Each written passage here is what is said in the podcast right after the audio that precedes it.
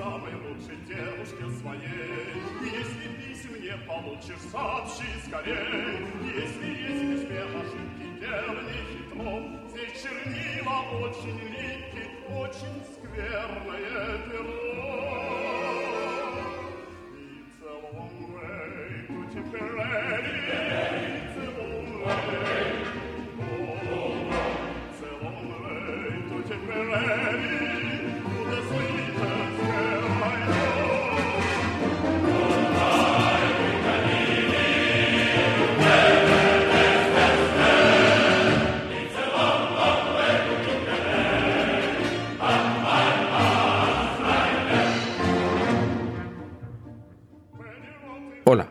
Soy Jesús, arroba Buchanan en Twitter. No estamos en Riga, ni en Berlín, tampoco estamos en Peskov, ni tampoco en Oranienburg, pero de todos estos sitios vamos a hablar, y es que hoy os traigo un Blitztocast con acento ruso, así que pongámonos en situación. Estamos en la madrugada del 5 de septiembre de 1944. El comandante Tabrin, todo un héroe de la Unión Soviética, y la teniente Silova se dirigen hacia Moscú a toda velocidad en una motocicleta. Han pasado más de un control en su carrera hacia su objetivo final, el asesinato de Stalin, y son conscientes de que tienen que tener mucho cuidado si quieren poder cumplir el objetivo de un plan para el que llevaban preparándose mucho tiempo. Todo había comenzado en mayo de 1942. Los alemanes estaban preparando una ofensiva en el frente oriental de cara al verano. Aunque los rusos habían logrado frenar la Wehrmacht en las puertas de Moscú, todo hacía pensar que Hitler pensaba atacarla de nuevo e intentar así evitar tener que luchar de nuevo contra el invierno ruso. La noche del 30 al 31 de mayo, una pequeña unidad de exploradores es enviada a la retaguardia alemana del sector norte del frente, al mando del teniente Silo. Fueron descubiertos y muchos de ellos abatidos. Unos pocos consiguieron volver a sus líneas y el teniente Silo tuvo su oportunidad para desertar y pasarse al enemigo. Durante los interrogatorios, contó que su motivación para desertar era la venganza por la muerte de su padre, un coronel zarista asesinado durante la Revolución de 1917, y la expropiación de todos los terrenos que habían pertenecido a su familia durante generaciones.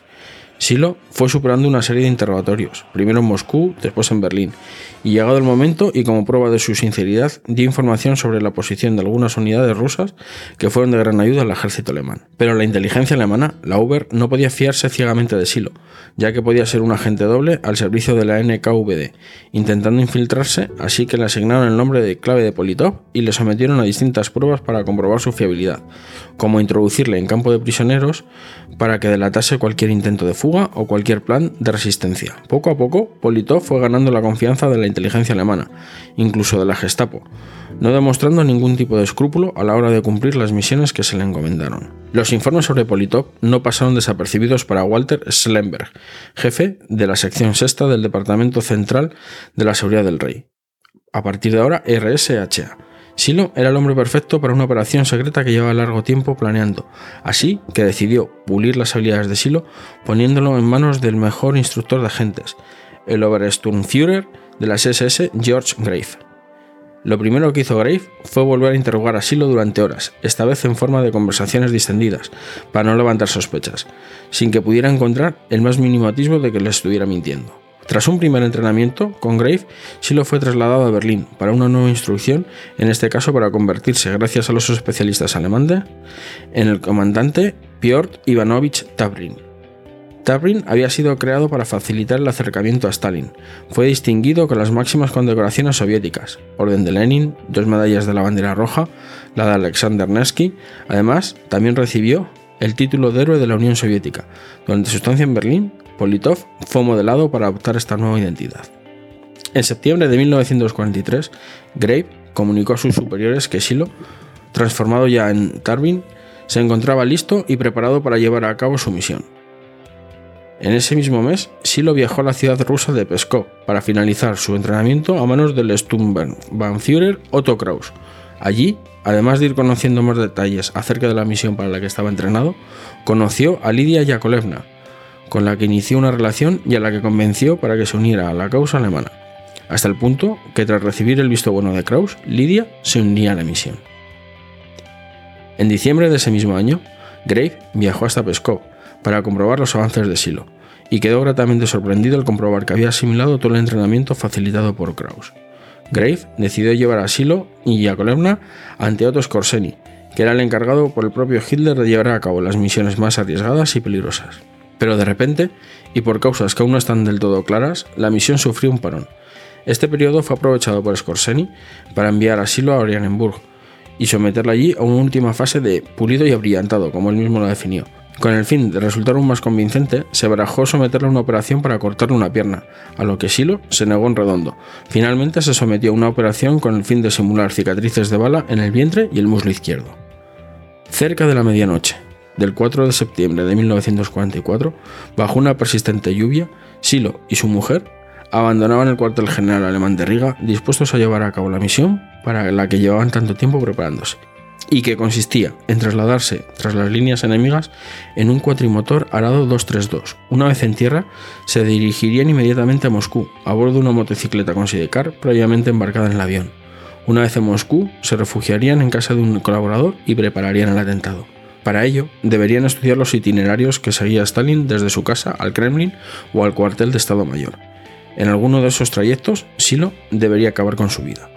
Para facilitarle el desenvolverse por Moscú, se le había facilitado una imprenta portátil para poder falsificar cualquier documento que necesitasen, uniformes del Ejército Rojo, los correspondientes documentos de identidad e incluso una serie de recortes de periódicos falsificados donde se hablaba de las gestas del comandante Tabrin. El vuelo transcurriendo sin prácticamente incidentes, hasta el mismo momento del aterrizaje, y es que el lugar elegido, en lugar de ser plano, como se suponía que era, en realidad eran una serie de trincheras sobre las que había crecido la hierba y sobre las que era imposible el aterrizaje. Aunque el piloto intentó remontar el vuelo y buscar otra zona de aterrizaje, fue imposible y acabaron teniendo un aterrizaje de emergencia.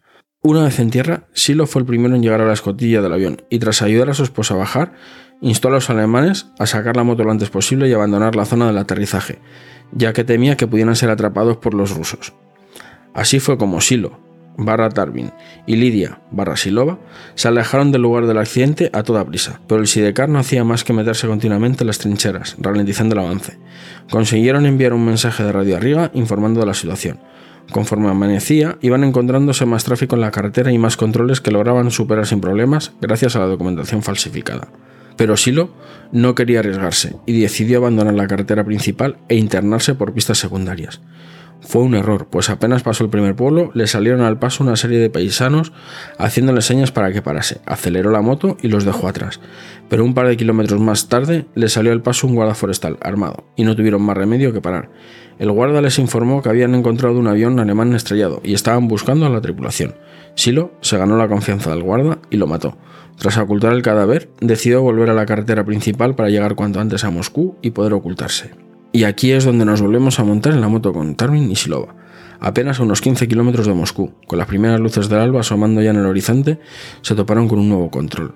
Tras entregar la documentación falsa al soldado que se la requirió y para aparentar normalidad, Silo comentó que estaban muy cansados, pues llevaban toda la noche viajando. Esto extrañó sobremanera al guarda, ya que a medianoche había llovido intensamente en toda la zona, y tanto ellos como la moto estaban completamente secos.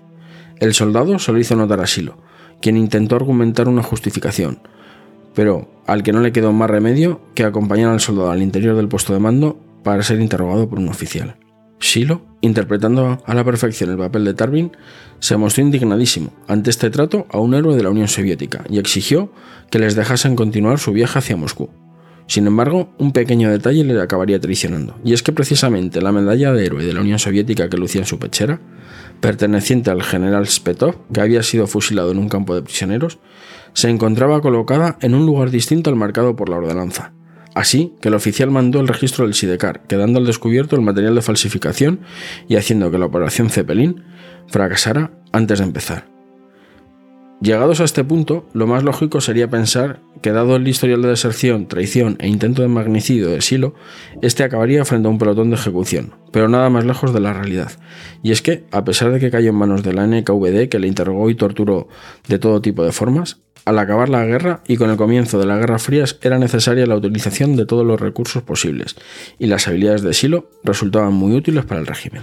Así que fue perdonado junto a su esposa Lidia y realizó tareas de espionaje para Moscú hasta que en 1952, y debido probablemente a pugnas internas, sus enemigos consiguieron que se reabriera el caso del intento de asesinato contra Stalin, por lo que Silo fue juzgado y condenado a muerte, siendo ejecutado el 28 de marzo de 1952. Y hasta aquí la historia del teniente Silo o el comandante Piotr Ivanovich Tarvin, el hombre que de haber tenido éxito en su arriesgada misión podía haber dado lugar a una de esas ucronías que tanto le gustan a nuestro compañero Tony. Bueno, espero que os haya gustado la, historia del Blitz de hoy y nos vemos pronto. Adiós.